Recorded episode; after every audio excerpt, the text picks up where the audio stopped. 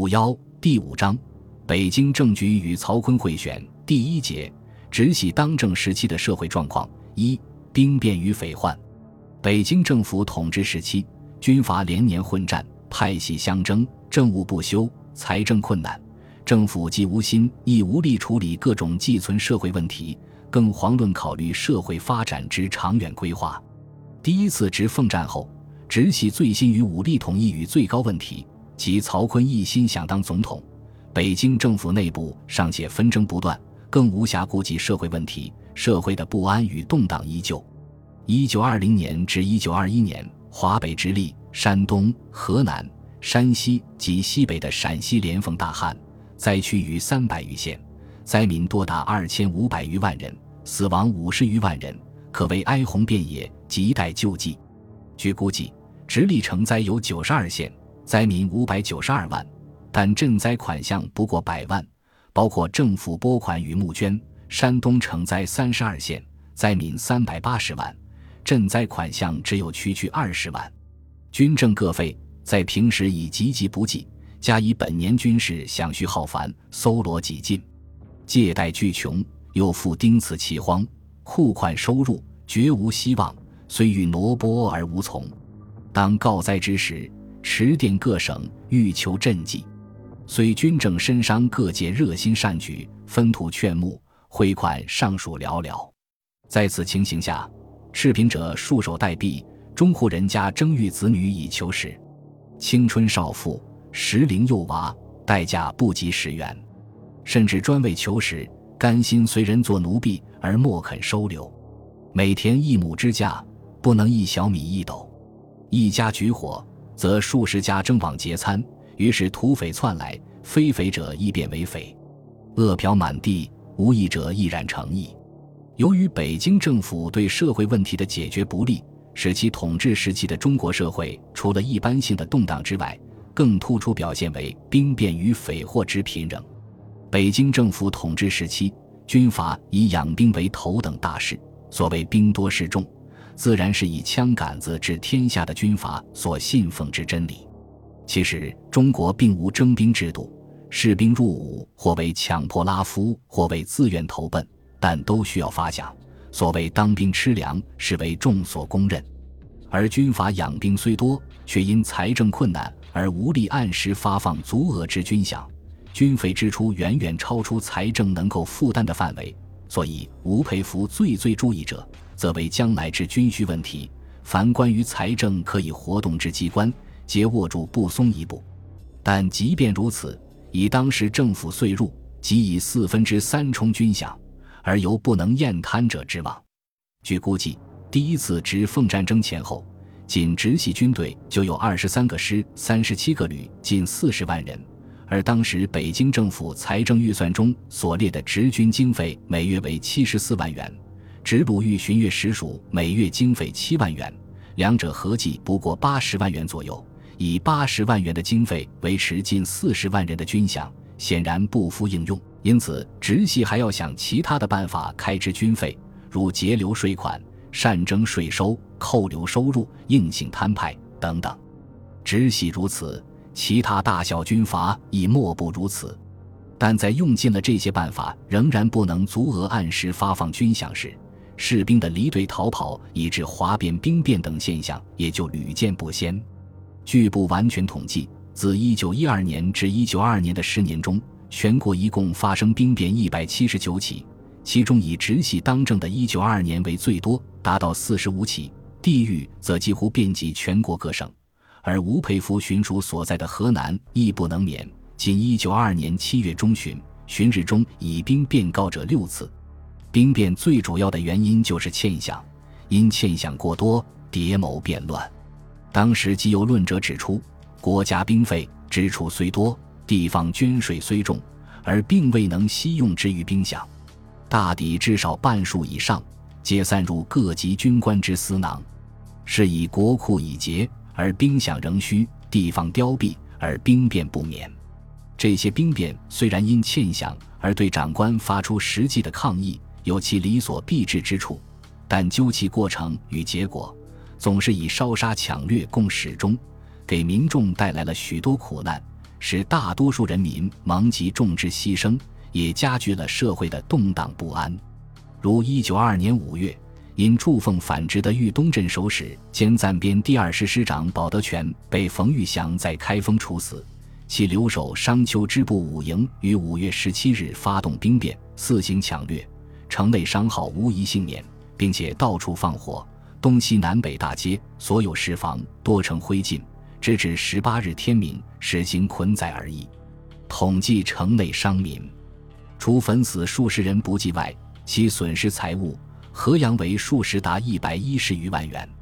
八月二日，九江兵变，劫全部商店居户，纵火焚烧西大街商店百余户，全市精华殆尽，损失三百余万，并商店主及平民数十人，因伤重毙命者不下十余人。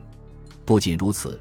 因缺饷而离队哗变的士兵，因生活无着，许多又沦落为匪。他们与众多流民相结合，使北京政府统治时期的匪祸尤为多发，并具有破坏性。由兵变与匪祸而致之社会动荡，常常因天灾而加剧，又因政府人谋不臧而更趋恶化。不独直系当政时期如此，即北京政府统治时期亦然。北京政府统治时期的匪祸表现形式不一，人数众多，全国各省几无省不闹匪，小股数十人，大股数千人，使当局极为头疼。除了一般性打家劫舍的土匪之外，还有一些打出政治旗号的武装集团，可以视为历代农民起事的延续。如河南的李明胜高阶自治军总司令之旗，贾青云自称靖国军驻豫总司令。浙江的原话南号为民治军等等，有些武装集团与军政界有某种关系，也是军政界人物或军阀派系争斗时拉拢的对象。如湖北的周梦荣自称原赣游击队，还有些武装集团与外国势力有一定瓜葛。如有传媒揭露青岛有古匪所用枪械由日人供给，掠夺之款也分给日人。而日本也特别注意扶植满蒙地区的民间武装力量，因此对北京政府统治时期的匪祸不可一概而论，其形成原因是复杂的，表现形式是多样的。但其中的大多数虽其情可悯，然毕竟不为正常社会接纳。至于其中少数提出了一定政治目标的武装集团，因为其目标的不确定性，更因为其没有坚强的领导与严密的纪律，只能是昙花一现。以悲剧结局告终，不足为训。北京政府统治时期匪祸的又一时代特色是，不少土匪特别着意绑架外国人为人质，同时以传媒为媒介，将事态公共化、扩大化，以利用当局在处理对外关系时的紧张心理，讨价还价，获得自身利益的最大化和身份的合法化。其中又以老洋人起事和林城劫车案为代表。直系当政时期发生的老洋人起事，是北京政府统治时期发生的一次规模较大的农民起事。老杨人名张庆，又名张廷宪、张国信，河南临汝县人，一八八六年出生。曾经参加民国初年的白狼起事，后投河南督军赵悌之弟赵杰所部红卫军，任巡防队长。第一次直奉战后，赵悌。赵杰兄弟因祝奉反直而被迫下台，所部溃散后形成众多武装团伙，人数超过原来匪数之大半。老洋人即为其中的一支。张原本在豫东发展，后由于官军追剿，改奔豫西，联络其他部众，声势迅即壮大。一九二二年六月底攻下鲁山县城，部署发展到一万余众。老洋人起事本无什么政治理念。而是抱着借此被招安而升官发财的念头，河南地方的军事将领起初也愿意接纳老洋人部以壮大自己的实力，但坐镇洛阳的吴佩孚却力主搅拌并督促进行，决定在全省分区清剿，限两个月内肃清，并对外宣称河南匪患不需旬日即可肃清。老洋人失望之余，与赵替、赵杰旧部集合，改称河南自治军。老洋人自任总司令，打出了反之旗号，而其实际行事风格仍不过是四处流动作战以获取资财。老洋人部公开打出反之旗号，吴佩孚不能不下令派兵进剿，由豫西镇守使丁香林督率进行。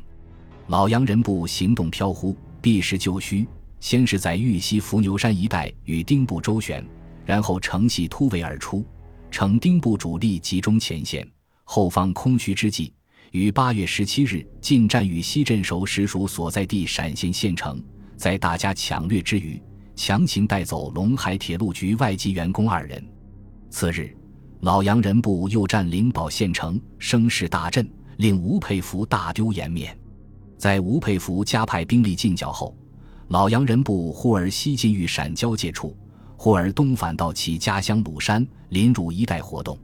十月下旬，豫都冯玉祥派出大军进剿，老杨人部未避其锋，越过京汉铁路东进，先后攻破新蔡、项城、沈丘等城，并继续东进。十一月一日，攻破皖北重镇阜阳，城中民众死伤不少，财产损失巨大，精华被劫掠损毁尽尽。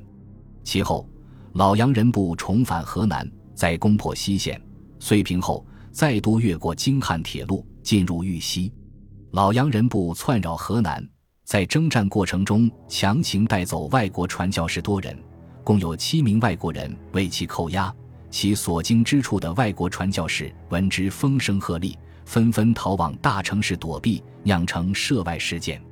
逃亡外国传教士集聚的汉口外国侨民举行万国居民大会，请求北京公使团采取切实步骤保护侨民安全。十一月十六日，驻京英、美、法、意、瑞典公使联合向北京政府外交总长顾维钧递交照会。